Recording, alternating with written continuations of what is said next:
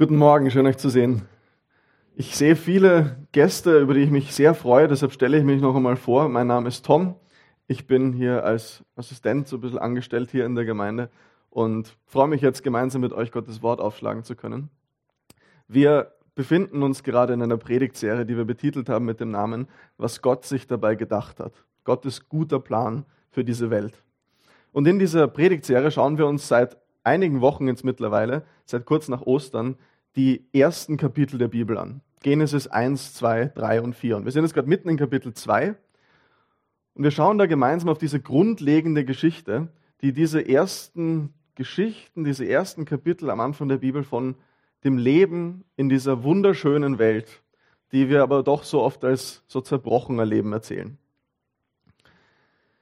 In der New York Times erscheint seit bald 20 Jahren wöchentlich eine Kolumne, mit dem Titel Modern Love, moderne Liebe. Und in dieser Kolumne schicken echte Personen Essays ein, in denen sie ihre selbst erlebten Geschichten mit Liebe erzählen. Mit all ihren Hochs und Tiefs, ungeschönt, ehrlich und echt, so wie sich solche Geschichten im echten Leben halt abspielen. Und Amazon hat einige dieser Geschichten in der gleichnamigen Serie Modern Love verfilmt.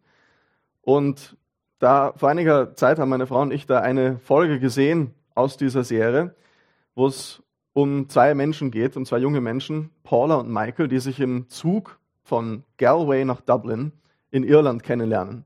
Beide sind am Weg nach Hause zu ihren Familien und wollen dort zwei Wochen im März 2020 bei ihren Familien verbringen. Und sie finden sich attraktiv auf dieser Zugfahrt, lernen sich ein bisschen kennen, flirten miteinander und man lebt als Zuschauer ein bisschen mit mit dieser Anfangsaufregung und diese Geschichte, wie sie sich verlieben.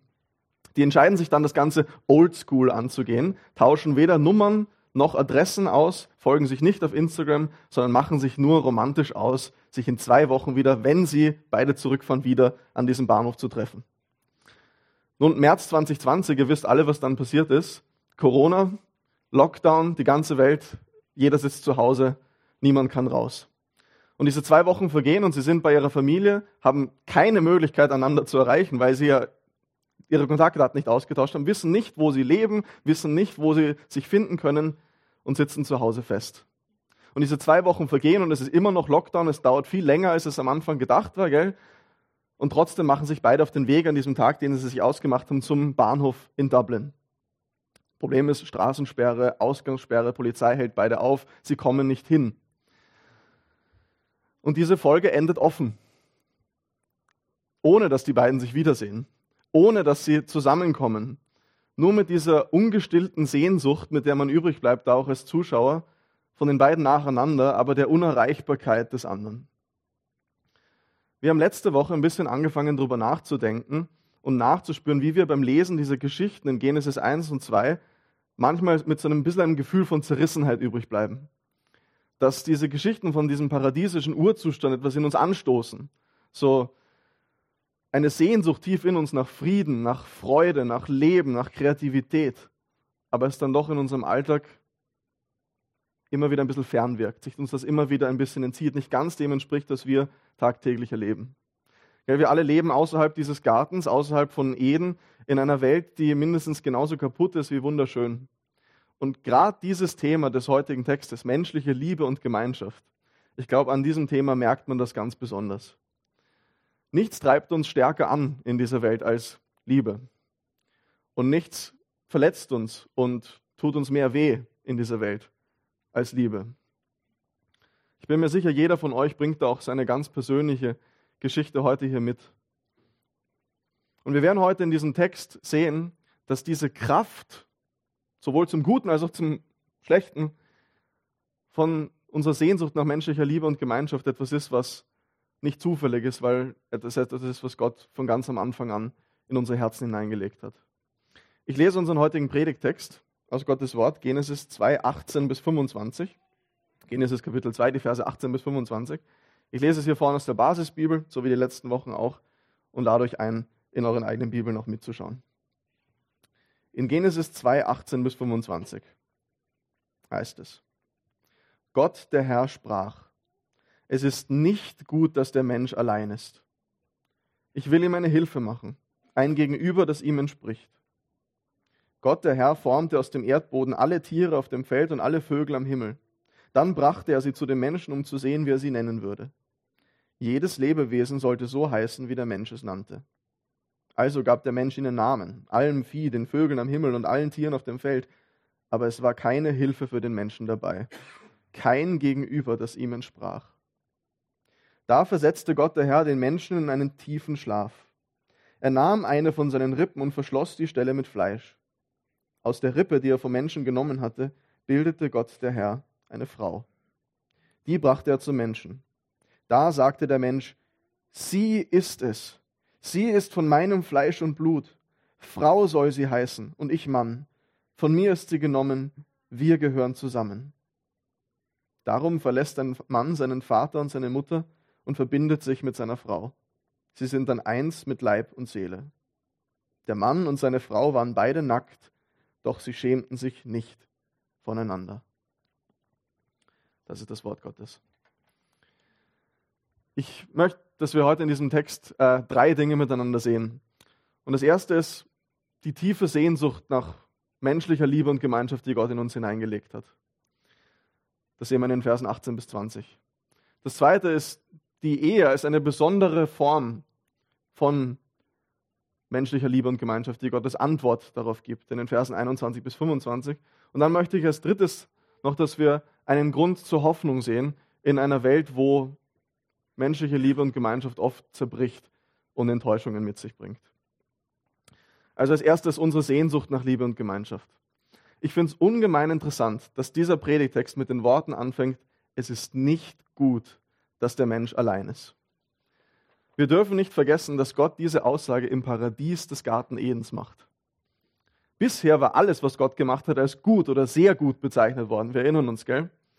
Aber jetzt bricht dieser Text mit diesem Rhythmus und bezeichnet zum ersten Mal etwas als nicht gut. Und das bezeichnet so ein bisschen die Tatsache, dass der Mensch selbst im Paradies, selbst im Paradies, wo er Gemeinschaft mit Gott hat, wo er frei von Sünde ist, wo er in Fülle versorgt ist, wo er eine erfüllende Arbeit hat, einsam bleibt, wo er kein menschliches Gegenüber hat. Das ist schon gewaltig. Das heißt, Gott hat den Menschen so gemacht, dass er Gemeinschaft mit anderen Menschen braucht. Ein Autor hat mal geschrieben, der Mensch kann nicht wirklich leben, bis er lieben kann. Und diese Feststellung, die dieser Text hier vor 3000 Jahren macht, beschreibt etwas, das wir alle kennen, oder? Ohne tiefe Gemeinschaft, ohne Freunde, ohne Liebe, da fehlt uns was ganz grundsätzlich.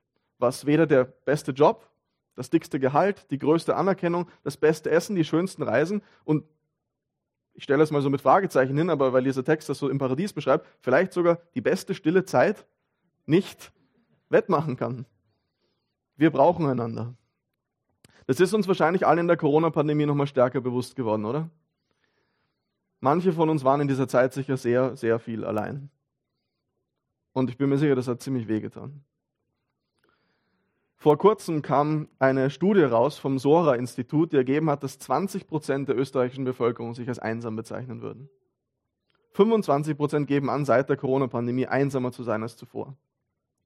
Das heißt, wir leben in einer wahnsinnig vernetzten Welt. Gell? Social Media, überall, man ist die ganze Zeit überall global vernetzt. Aber gleichzeitig ist diese Einsamkeit so hoch wie nie. Und das hat ganz, ganz viele Seiten. Gell? Einsamkeit im Alter. Einsamkeit, wenn der Ehepartner gestorben ist. Einsamkeit, wenn man Außenseiter in der Schule ist. Einsamkeit, wenn man keine Freunde hat.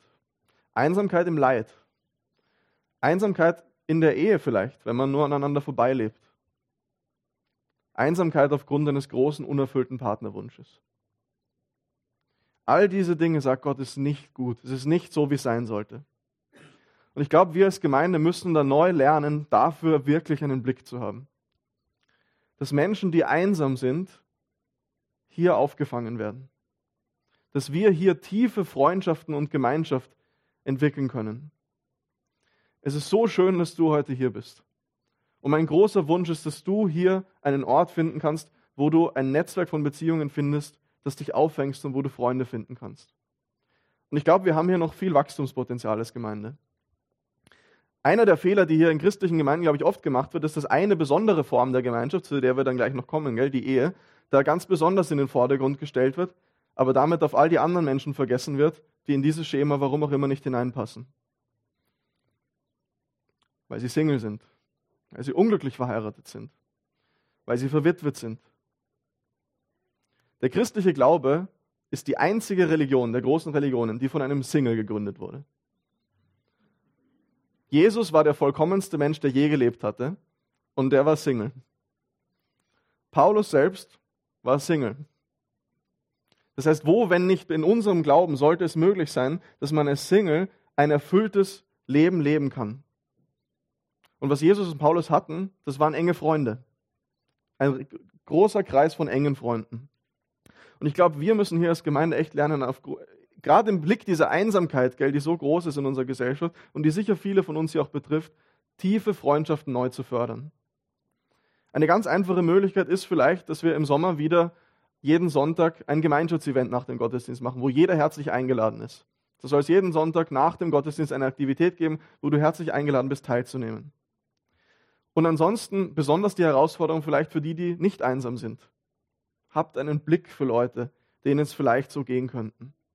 Laden wir einander ein, sprechen wir einander an, gründen wir Hauskreise, damit diese Gemeinde wirklich ein Ort ist, wo tiefe Gemeinschaft herrschen kann. Wir Menschen sind für Gemeinschaft gemacht, das ist das Erste, was wir hier sehen. Und egal, ob das in der Ehe, in der Familie, in einem Single-Leben oder in Freundschaften ist, wir müssen da als Gemeinde einen Weg finden, wie wir dieser Tatsache gut begegnen können. Das Zweite, was wir in diesem Text sehen, ist die Ehe als besondere Antwort auf diese Sehnsucht. Es geht in diesem Text vor allem um eine besondere Form der Gemeinschaft, da kommt man nicht herum. Die Ehe als liebevolle Gemeinschaft zwischen einem Mann und einer Frau. Denn als Antwort auf die Einsamkeit des Menschen hier im Paradies schafft Gott dem Menschen ein Gegenüber, das ihm entspricht. So heißt es in Vers 18, eine Frau. Im damaligen Kontext, vor vielen tausend Jahren, war Genesis, diese Erzählung hier am Anfang, der einzige Schöpfungsbericht, der dezidiert von der Erschaffung der Frau berichtet.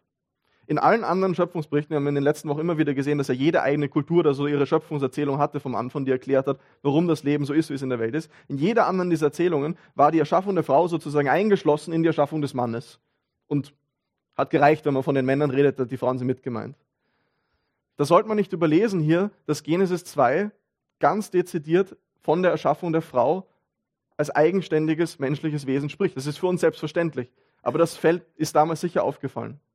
Und das zeigt von Anfang an, dass Gott in seinem Herzen einen besonderen Platz für Frauen hat, der sich durch die Bibel hindurchzieht. Wenn wir dann im alten Israel davon lesen, wie extra Gesetze geschaffen werden, die Witwen und Waisen und Frauen als damals sehr am Rande der Gesellschaft versuchen zu schützen. Das Volk Israel hat das nicht sonderlich immer gut gemacht.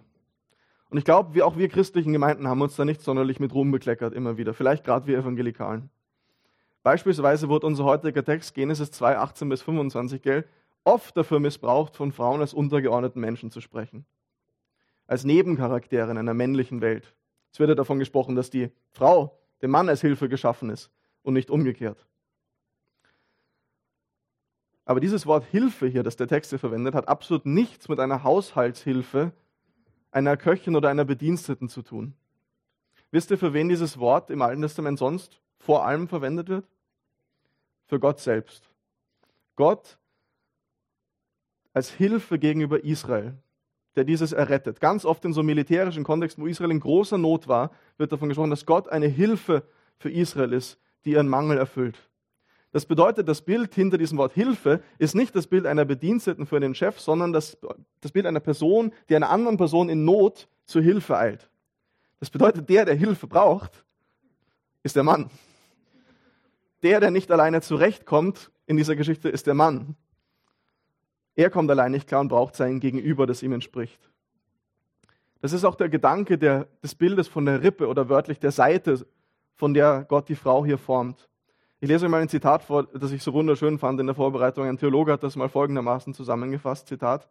Die Frau wird nicht aus seinem Kopf geschaffen, um ihn zu überragen, nicht aus seinen Füßen, um von ihm niedergetreten zu werden, sondern aus seiner Seite, um ihm ebenbürtig zu sein, unter seinem Arm, um beschützt zu werden und nah an seinem Herz, um geliebt zu werden.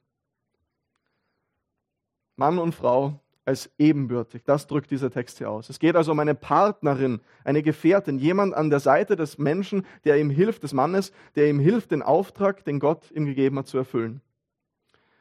Und wir haben in den letzten Wochen gehört, dass dieser Auftrag von Gott darin bestand und auch heute noch darin besteht, Gottes Gegenwart in diese Welt hinauszutragen, Ordnung ins Chaos zu bringen, als Stellvertreter Gottes in dieser Welt zu leben und auch sich zu vermehren. Spätestens da wird dann klar, das klappt dann ganz alleine nicht mehr.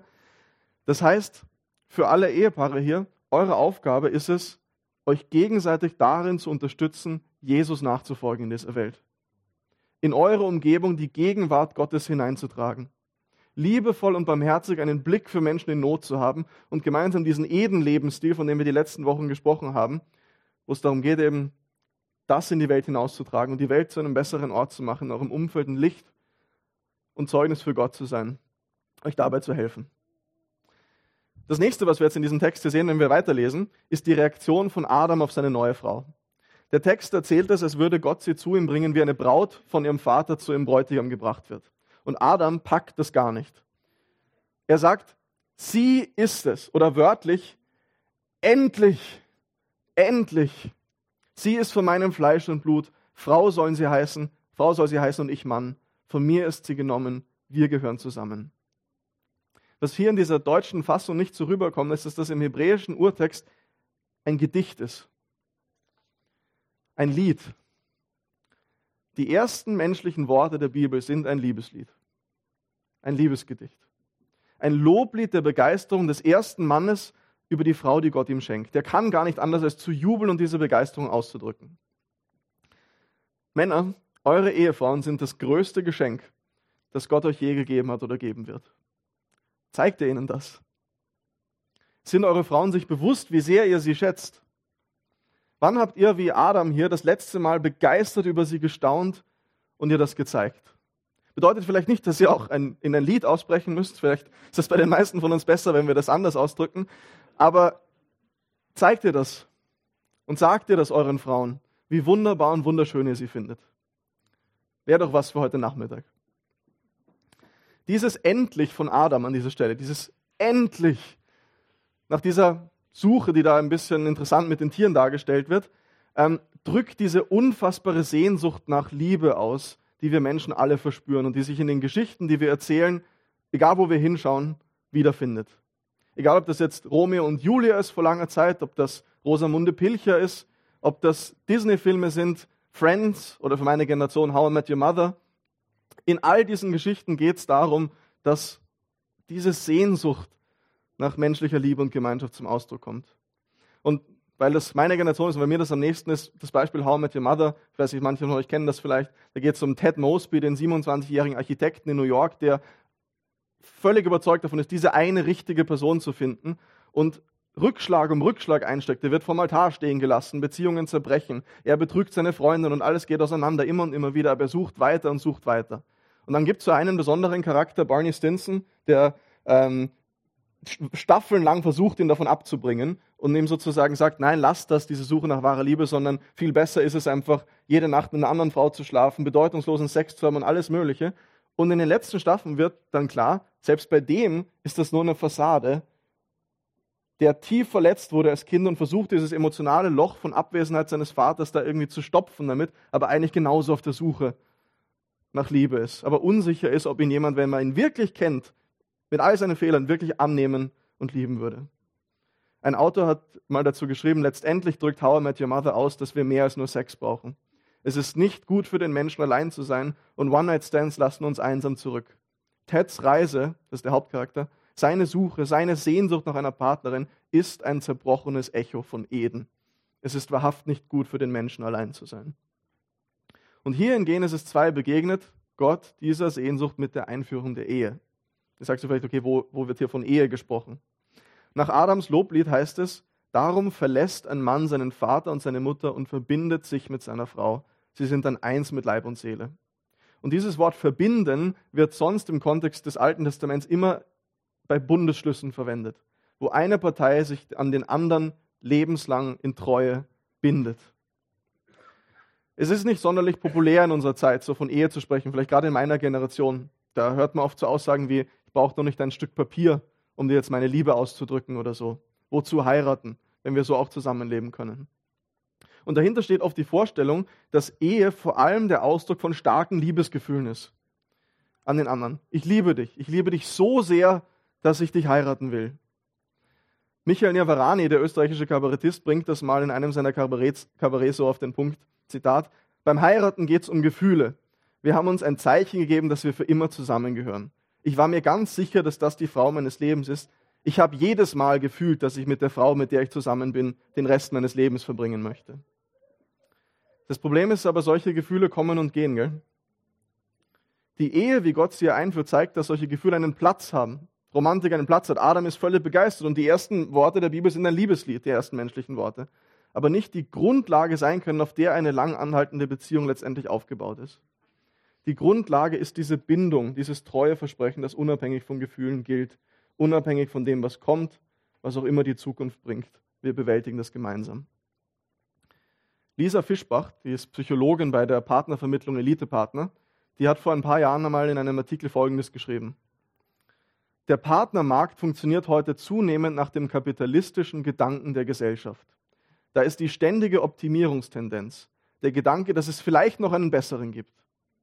Das ist insofern problematisch, weil es permanente Unruhe und Verunsicherung mit sich bringt, die auf dauerhafte Bindung und Geborgenheit kontraproduktiv wirkt. Wie anders ist hier Gottes Vorstellung der Beziehung zwischen Mann und Frau? und wie hochaktuell ist es. Eine lebenslange Bindung, in der romantische Gefühle ihren Platz haben, aber die nicht darauf aufbaut, wo man sich gegenseitig Treue verspricht und nicht ständig auf der Suche nach was Besserem ist, die nicht immer auf der Suche nach dem einen Richtigen ist, sondern den einen oder die eine Richtige, der Gott einem, die, einen, die eine, die von Gott gegeben wird, als den oder die Richtige annimmt. Diese Beziehung hier wird vom Text als ein Fleisch, eins mit Leib und Seele beschrieben. Und das bedeutet eine Einheit, auf allen Ebenen des Lebens. Seelisch, körperlich, finanziell, geistlich. Hier hat nach biblischem Verständnis Sex seinen Platz. Nicht als reine Befriedigung eines sexuellen Triebs, so wie wir es bei uns oft in unserer heutigen Kultur hören. Es ist ja nur sowas wie Hunger, ist ja nur sowas wie Durst, was auch immer, kann man still mit dem auch immer. Aber auch nicht als eine Sache reiner Erotik und Romantik, so wie es manchmal in Filmen dargestellt wird. Sondern als Ausdruck und Vertiefung dieser Einheit im Kontext von Verbindlichkeit. Zwei letzte kurze Punkte noch zur Ehe, dann geht's weiter. Hier ein ganz wichtiger Punkt, was man noch sieht, ist, dass zur Ehe gehört das Verlassen von Vater und Mutter. Was bedeutet das? Es bedeutet, dass deine Loyalität von nun an deinem Ehepartner gilt und nicht mehr deiner Familie als allererstes. Die wichtigste Bezugsperson ist nicht mehr Mama oder Papa, sondern der Ehepartner. Es kann ziemlich viel Schaden anrichten, wenn man heiratet, aber im Endeffekt loyal immer noch zur Mama ist vor allem und die Ehefrau sich da ziemlich äh, zweitrangig dann fühlen muss. Und das letzte noch, Vers 25, glaube ich, drückt das aus, wonach wir uns alle sehnen. Sie waren beide nackt, doch sie schämten sich nicht voneinander. Vollständig nackt zu sein, körperlich wie seelisch, keine Masken aufhaben, so wie wir wirklich sind, aber gleichzeitig vollständig geliebt zu sein. Dieser Raum soll in einer Ehe, wie Gott sich das da vorstellt, da sein. Das klingt alles richtig schön, oder?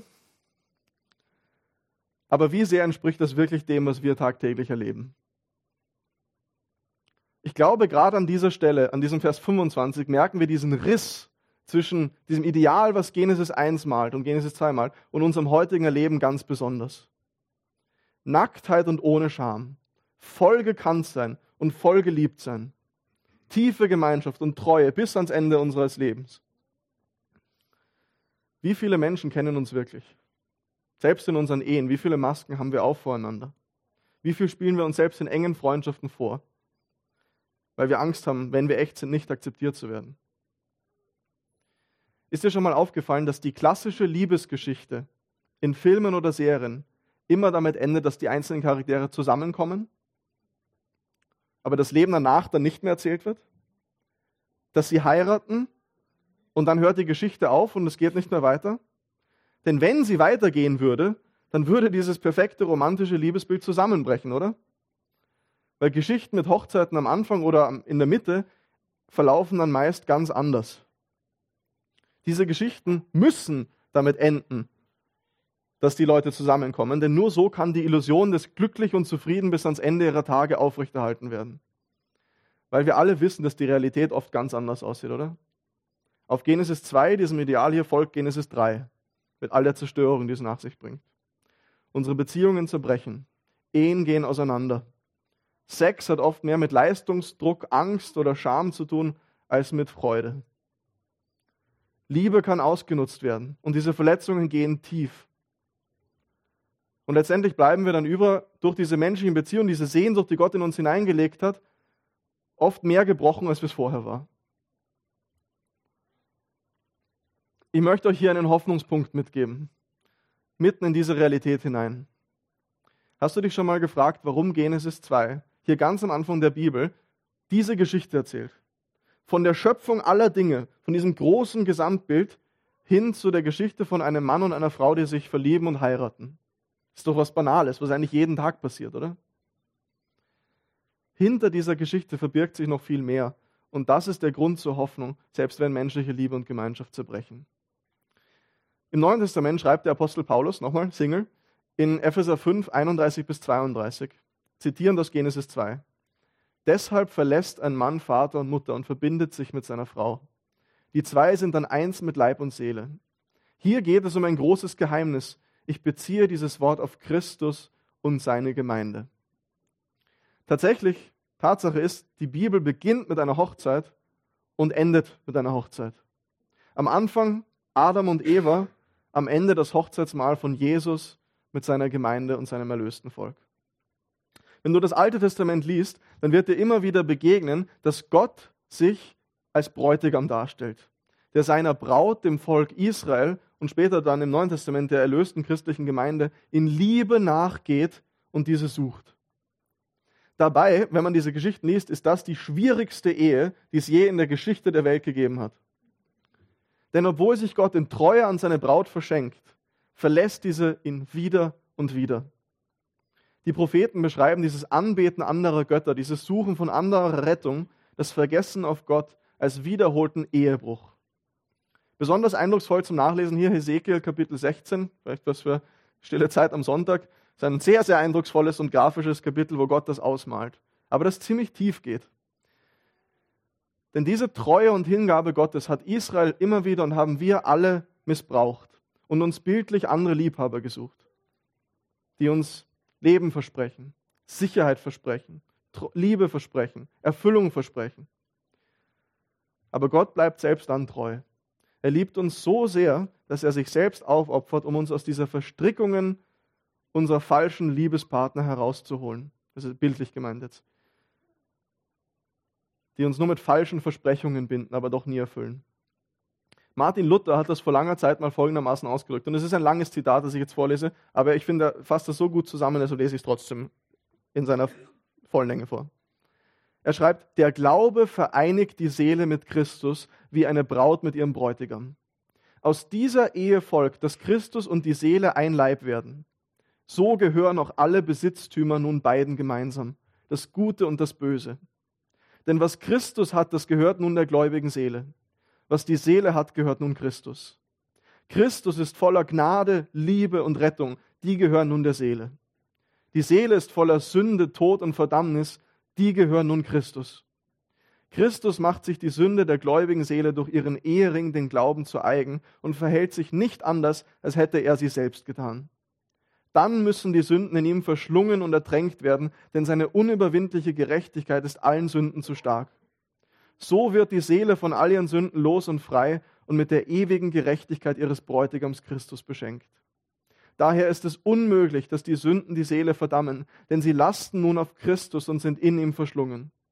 Und die Seele hat jetzt die Gerechtigkeit in Christus ihrem Ehemann, die sie ins Gesicht von Hölle und Tod halten kann und sagen kann, ich habe gesündigt, aber mein Christus, an den ich glaube, hat nicht gesündigt. Und alles, was ihm gehört, ist mein, und alles, was mir gehört, ist sein. Wie die Braut im Hohelied sagt, mein Geliebter ist mein, und ich bin sein. Es ist nicht gut, allein zu sein, sagt dieser Text uns ganz am Anfang. Das leben wir jeden Tag, gell? Aber so oft sind wir das einfach trotzdem. Aber in all dem dürfen wir wissen, dass Jesus Christus die größte Einsamkeit allein und verlassen von Gott und Mensch am Kreuz, an deiner Stelle für dich getragen hat, damit du nie wieder wirklich einsam sein musst. Adam lebte in Eden in Gemeinschaft mit Gott, gell? aber er war ohne menschliches Gegenüber trotzdem einsam. Wir leben in dieser anderen Welt, in der Welt jenseits von Eden, ohne Gemeinschaft mit Gott und wo unsere Beziehungen zerbrechen. Wir brauchen in dieser Welt genauso wie Adam Gemeinschaft untereinander, tiefe Freundschaften und Beziehungen. Aber wir brauchen genauso, wenn nicht noch so mehr, Gemeinschaft mit Gott, die uns zerbrochen ist und verloren gegangen ist, als Adam und Eva aus dem Paradies geflogen sind. Und dieser Gott ist es, der dich vollständig kennt und trotzdem liebt. Vor dem du vollständig nackt sein kannst und der trotzdem Ja zu dich sagt. Der deine ganze Geschichte kennt mit all dem Ballast und trotzdem sich in Treue und Liebe an dich bindet und sagt, ich will mit dir den Rest meines Lebens verbringen. Warum ist das so wichtig?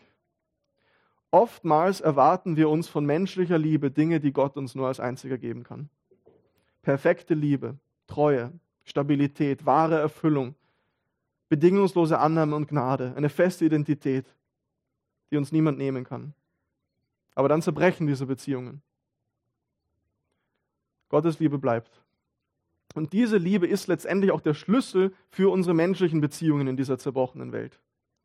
Denn egal ob das Freundschaften, Ehe oder Familie ist, dadurch, dass Gott dich annimmt und dich liebt, so wie du bist, kannst du ehrlich sein mit deinen Freunden und deiner Familie, deiner Frau, deiner Mann, was auch immer weil deine Identität nicht darauf beruht, was du tust, sondern dass Gott dich vollständig kennt und trotzdem annimmt. Dass du ein Kind Gottes und ein geliebter Ehepartner Gottes in gewisser Weise bist. Weiters können wir unseren Partnern und Freunden vergeben, weil Gott uns so viel vergeben hat. Er uns viel mehr vergeben hat, als wir je vergeben werden müssen. Und selbst dort, wo unsere Beziehungen verbrechen, können wir in diesem Schmerz Heilung finden in dieser Liebe Gottes. Weil deine Schmerzen dich nicht ausmachen und weil Gott letztendlich alle Tränen abwischen wird und du bei diesem Hochzeitsmahl am Ende der Zeit dabei sein wirst. Deshalb lasst uns als Gemeinde danach streben, dass wir ein Ort sind, wo Einsamkeit immer weniger Raum hat. Wo wir einen Blick füreinander haben, gerade einen Blick für Leute, denen es schlecht geht und die einsam sind. Wo wir tiefe Freundschaften entwickeln und Menschen erleben können, dass sie mit all ihren Schwächen und Fehlern angenommen werden wo Menschen, deren Beziehungen zerbrochen sind, Heilung und Annahme und nicht Verurteilung finden. Wo Ehen unterstützt und gestärkt werden, ohne dass auf die Singles vergessen wird. All das als Vorgeschmack auf die neue Welt, in der wir diese Gemeinschaft ohne alle Grenzen und Verletzungen erleben werden. Wo es nie mehr Einsamkeit geben wird und wo es keine zerbrechenden Beziehungen mehr geben wird. Wo wir wirklich alle glücklich und zufrieden bis ans Ende unserer Tage leben werden. Meine Frau hat gesagt, ich muss sagen, ohne Ende, weil es kein Ende hat. Also ohne Ende dieser Tage leben werden. Amen.